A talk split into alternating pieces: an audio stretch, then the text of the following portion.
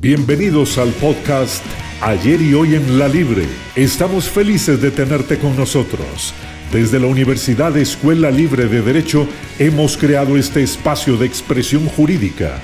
Ayer y hoy en la Libre. Quinta temporada. Inicia en este momento. Hola, muy buenas. Bienvenidos y bienvenidas al podcast de la Escuela Libre de Derecho de Costa Rica, quinta temporada. En esta ocasión tenemos como personaje invitado a don Andrés Bogarín Bustamante.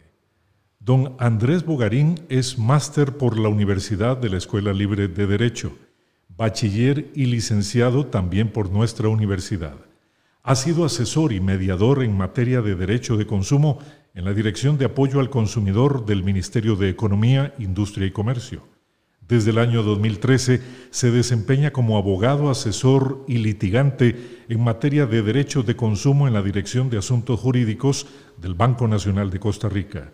Es profesor de los cursos de Derecho, de Protección del Consumidor y Resolución Alterna de Conflictos en nuestra universidad. También profesor de los cursos Teoría de la Empresa, Contratos Mercantiles, Teoría General del Derecho y Derecho del Consumidor en grado de maestría, tanto en nuestra universidad como en la Universidad Latina de Costa Rica. Don Andrés es egresado finalmente del programa de doctorado de Derecho Comercial de nuestra universidad. Don Andrés, bienvenido. Muchas gracias por la invitación. No, a usted de verdad, para nosotros un honor. Don Andrés, siempre inicio yo los podcasts quizá de una manera tratando de romper el fuero de la formalidad.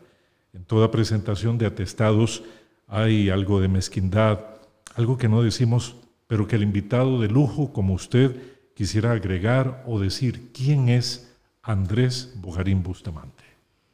Bueno, eh, Andrés Bogarín Bustamante es padre de familia, de dos hijos, eh, gran amante del derecho y de la música y gran estudioso de toda esta materia del derecho al consumidor. ¿Qué música le gusta? el heavy metal. Muy bien, ¿alguna época en especial? La de los ochentas. Excelente. Muy bien, don Andrés. ¿Cómo nace en usted esta pasión por el derecho y en especial por el derecho del consumidor? Sí, eh, como bien usted lo indicó al inicio, eh, yo estuve varios años trabajando en la Dirección de Apoyo al Consumidor del Ministerio de Economía, Industria y Comercio. Eh, ahí fue donde, como decimos los ticos, le fui agarrando gusto a la materia más que todo siendo asesor de plataforma, escuchando a los consumidores de su boca, de los problemas que llegaban a esta dirección, a tratar de tener una guía y demás, y fue ahí donde pues le agarramos mucho gusto a esta materia. ¿Qué falta en Costa Rica en cuanto a la ley de defensa efectiva del consumidor y todos estos eh, temas que se derivan precisamente de esta rama jurídica? Me parece que lo que falta para, para que el derecho al consumidor adopte una posición más eh, dominante en, nuestra normativa, eh, sería un poco más de estudio, porque son muy pocas las personas que conocen de, esta materia.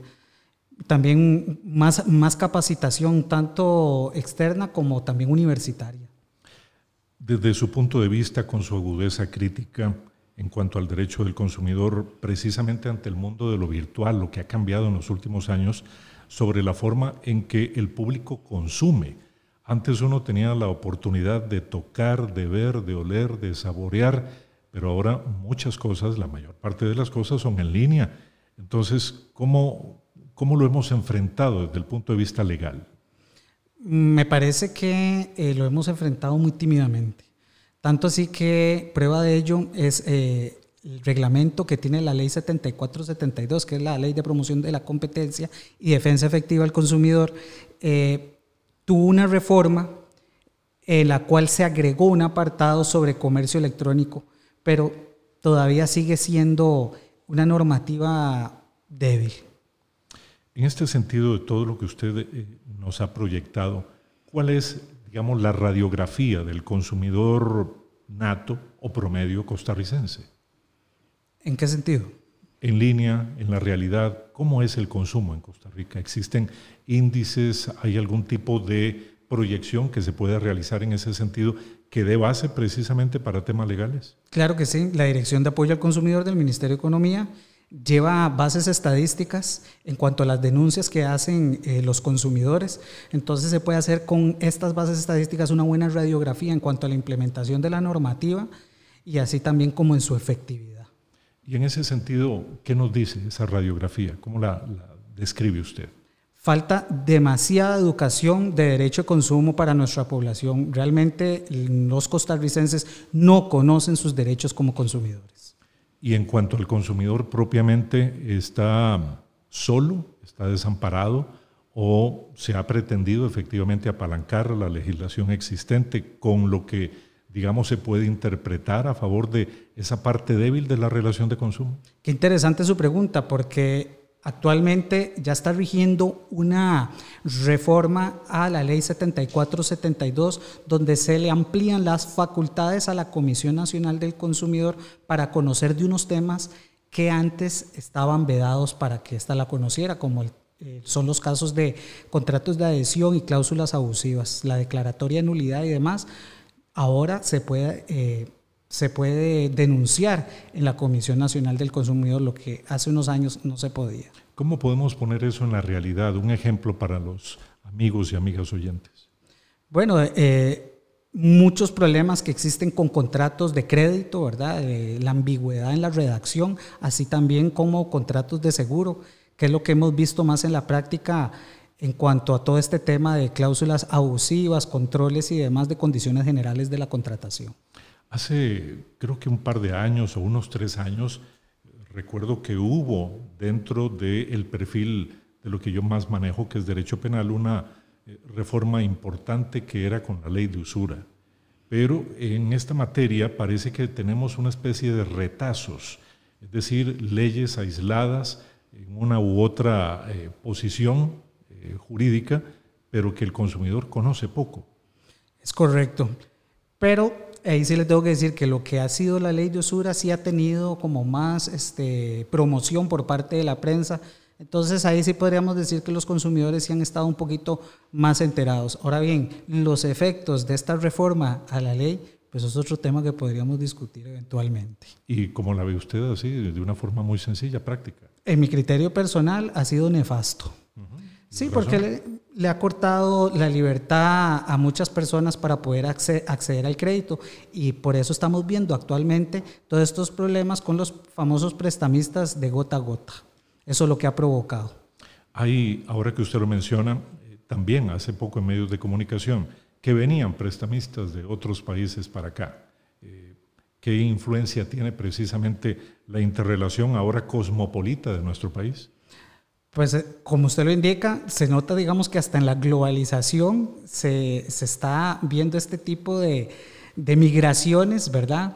De otra gente que viene de otros países a implantar modelos que pueden ser exitosos en esos países, pero nosotros no, como es este tipo de, de, de contratos de crédito gota a gota.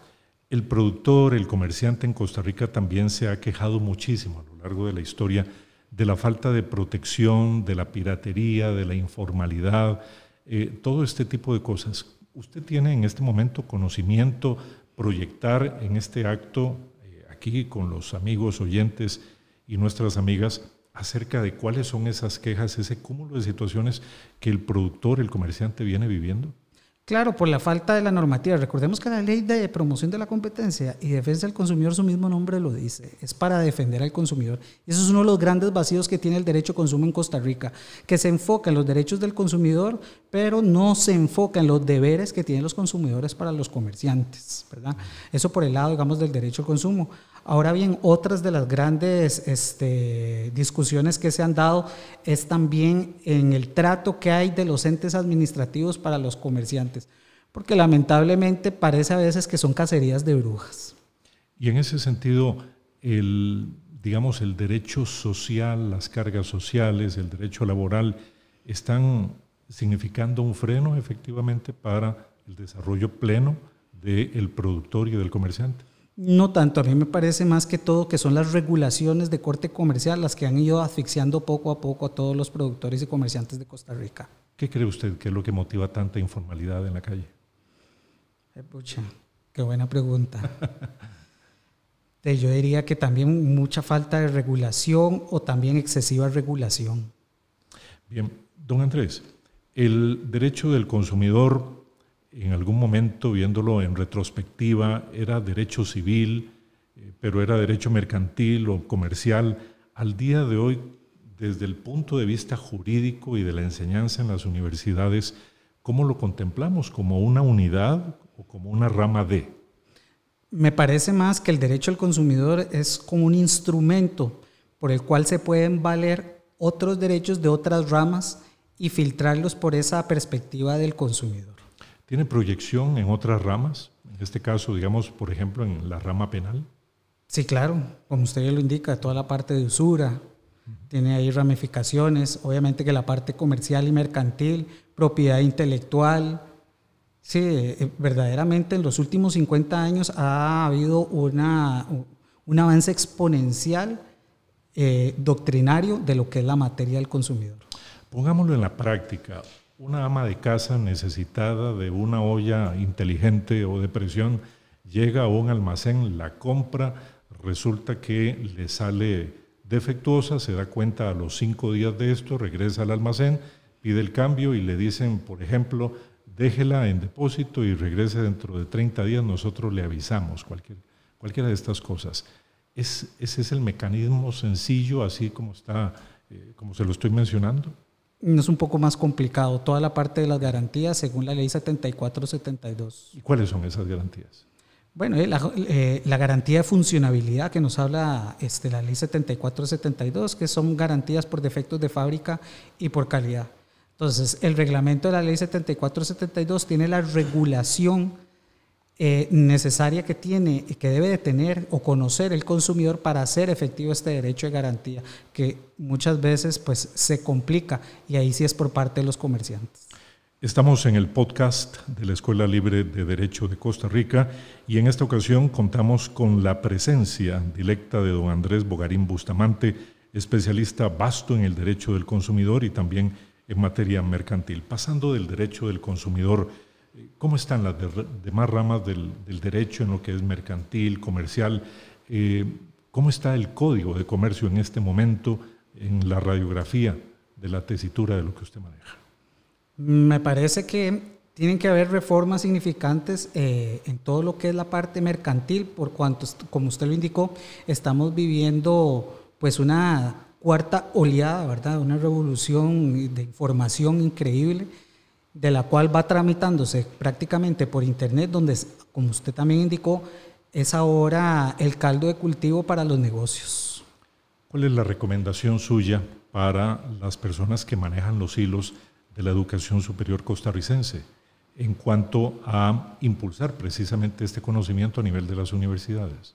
Implementar en sus, eh, ¿cómo le digo?, eh, entre sus materias que brindan a la población estudiantil, ir implementando todo lo que es la materia de derecho al consumidor, que es demasiado importante y totalmente vigente. Aquí en la, en la Escuela Libre, ¿qué materias se imparten al respecto precisamente de esto? Por dicha, la Escuela Libre ha sido pionera eh, en ese sentido, por cuanto tiene un curso de bachillerato que es de Derecho de Protección del Consumidor, donde ahí tratamos, pues, entonces, hablar de todos los temas que tiene la ley 7472, temas de garantía, derecho al retracto y los demás derechos al consumidor. ¿Cómo se relaciona esto con la ley RAC, la resolución alterna de conflictos? Bueno, eso es muy interesante porque la misma ley 7472, en lo que es el procedimiento de denuncia por infracciones a la ley, eh, mm, tiene un apartado, un artículo que establece que previo al inicio del procedimiento ordinario administrativo que se lleva de denuncia en esta sede, eh, hay una fase de conciliación que de hecho es muy efectiva en el. Te puedo decir que desde 300 denuncias que pueden entrar se estarían este, conciliando y llegando a acuerdos conciliatorios por lo menos un 75% de las mismas. ¿Cuáles son en promedio, digamos, las, eh, o, el tamiz de las sanciones que se imponen eh, a nivel de las oficinas administrativas para cuando un comerciante incumple alguno de los elementos propios del contrato? Bueno, la ley 7472 le faculta a la Comisión Nacional del Consumidor que cuando declara una infracción a la ley mediante una resolución administrativa puede interponer este, lo que son multas administrativas en contra de los comerciantes que han infraccionado. Regularmente esas eh, eh, multas son por salarios base y lo que tengo entendido es que en la actualidad esas multas pueden andar rodando entre los 2 millones y medio y los 4 millones y medio. Este tema eh, trasladado ya al aspecto bancario de los servicios que se brindan pues, a nivel de los bancos, pero sobre todo de acceso de las personas, del consumidor, a casas, a vehículos, este tipo de, situaciones, ¿cómo está el tema en la actualidad? Bueno, es, eh, es, manejado por los bancos, a mí me parece que de una manera muy profesional en cuanto a la redacción de los, de los contratos de crédito, prendarios y demás, para estar evitando denuncias eventualmente por la redacción de los mismos y también por el servicio que se brinda, porque hay que tener siempre en consideración de que la ley 7472 también nos habla de una responsabilidad objetiva de los comerciantes en materia de consumo, la cual es totalmente aplicable a la materia bancaria. Don Andrés, Pasando a otro tema, cuando muere el día o cuando inicia eh, el día, usted está desvestido de los ropajes del derecho en general. Eh, ¿Quién es don Andrés en su casa? Eh, ¿Es abogado litigante? ¿Qué hace usted? Bueno, me encanta leer, de ahí porque uno estudió derecho, ¿verdad? Pero de yo soy músico. A mí me encanta la música, he sacado discos, este, he hecho conciertos, abierto a bandas internacionales. Entonces, cuando no estoy con el ropaje de abogado, me pongo el ropaje que más me gusta, que sería el de músico. Muy bien, y con la música que usted nos hablaba al inicio. Correcto. O en, otras tendencias. Mm, yo comencé con la música pesadita, como dicen, ¿verdad? Hasta estuve en ese famoso concierto de la fosforera. Ah. ahí anduve haciendo loco cuando tenía 14 años, ahí andábamos. Sí, pero eh, de no, eh, me dedico a eso prácticamente. El, derecho y la música son mis dos grandes pasiones. ¿Cuáles son, eh, en este caso, los derechos de un consumidor cuando consume productos eh, en línea, pero traídos de otro país? ¿Qué puede hacer el, consumidor? Bueno, ahí lo que tenemos ahí es un, un, problema de aplicación de normas transfronterizas, ¿verdad? Entonces, ahí lo recomendable es que previo a cualquier compra en línea de eh, comerciantes fuera de nuestro país se lean siempre los términos y condiciones de garantías y de devoluciones de, de, los bienes y servicios que se vayan a adquirir. Eso es muy importante, por cuanto ya la ley nacional ya no sería aplicable. Solo va a aplicar el derecho del consumidor al derecho del comercio electrónico cuando los comerciantes estén radicados aquí en nuestro país. No quiero sonar discriminatorio, pero recuerdo que al igual que usted, tengo un par de hijas. Hace un par de años una de ellas eh, adquirió una de estas eh, tablets que usted baja el libro y observa el libro ahí directamente. Lo tuve cinco minutos en mis manos y no me gustó. Perdí el, sabor, la textura, no tenía el olor, no podía pasar las páginas como a mí me gustaba. Eh, todo este tipo de cosas. Pero esto lo utilizo como puente para hacerle la siguiente consulta. La inteligencia artificial. Eh, sabemos que ahora los consumidores somos algoritmos, dicen por allí, que somos parte de una tendencia, de un resultado matemático. ¿La inteligencia artificial tiene alguna trascendencia que usted observe en este momento en el derecho del consumidor? No, todavía no, porque como es algo tan fresco, todavía creo que no hemos visto los embates que nos va a traer toda esta nueva oleada, digamos, de inteligencia artificial. ¿Y alguna noticia del extranjero que usted sepa? Por ahora no. Muy bien. Eh, don Andrés, en este podcast también siempre me gusta hacer una pregunta muy importante. Ahora, es una pregunta con pregunta. ¿Qué pregunta nunca le han hecho a usted y qué respuesta ha estado guardada dentro de usted que usted quisiera expresar? Su mensaje. Mm, ¿Me lo puede ampliar un poquito? eso que usted desea transmitir, que quizá nunca ha tenido la oportunidad de hacerlo, pero bueno, ahora en los podcasts de la universidad hay una gran cantidad de alumnos, alumnas, profesores, catedráticos. Hoy, eh, más, más temprano, tuvimos a don Rubén Hernández, a don Jorge Cerdas Pérez. En fin, han pasado por aquí muchísimas personas y ahora usted con su palabra directa también.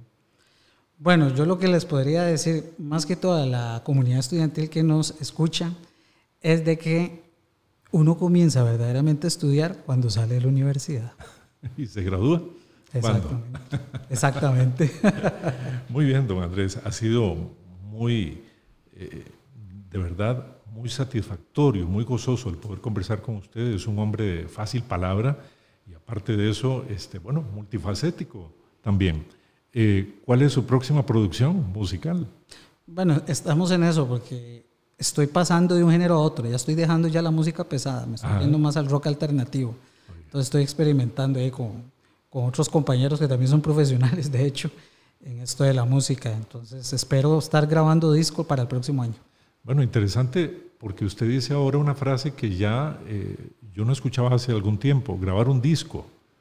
O sea, ahora qué es poner el el archivo en, estas plataformas que existen. Correcto. Pero yo lo que utilizo más no son, digamos, las, las, plataformas más populares que se utilizan ahora como Spotify y demás. Eh, yo uso más que todo lo que llaman el underground. Entonces uso eh, o pongo mi música en plataformas como Bandcamp y lugares así. ¿Y cómo se consume? Bueno, eh, Bandcamp le da a las personas la posibilidad de pagar por el streaming o también el mismo músico puede dar la opción de que el streaming sea gratuito. ¿Y esto eh, se refleja en la cuenta bancaria de la persona? Sí, correcto. Sí, pero no es mucho. ya toda la, hay que tener en consideración que la industria de la música mundial murió con el nacimiento de Napster. Entiendo. Don Andrés, muchísimas gracias de veras por su eh, presencia en esta ocasión. Este ha sido el podcast de la Escuela Libre de Derecho de Costa Rica y hemos contado con don Andrés Bogarín Bustamante, especialista vasto en Derecho del Consumidor y en materia mercantil. Gracias a ustedes por su audiencia fiel y crítica del alma mater y siempre hacia adelante. Don Andrés. Muchas gracias por la invitación y espero que sigan escuchando estos podcasts de la Libre que son muy buenos y entretenidos. Que la pasen bien. Desde la Universidad Escuela Libre de Derecho, nos despedimos agradeciendo tu compañía. Pero esto no se acaba aquí.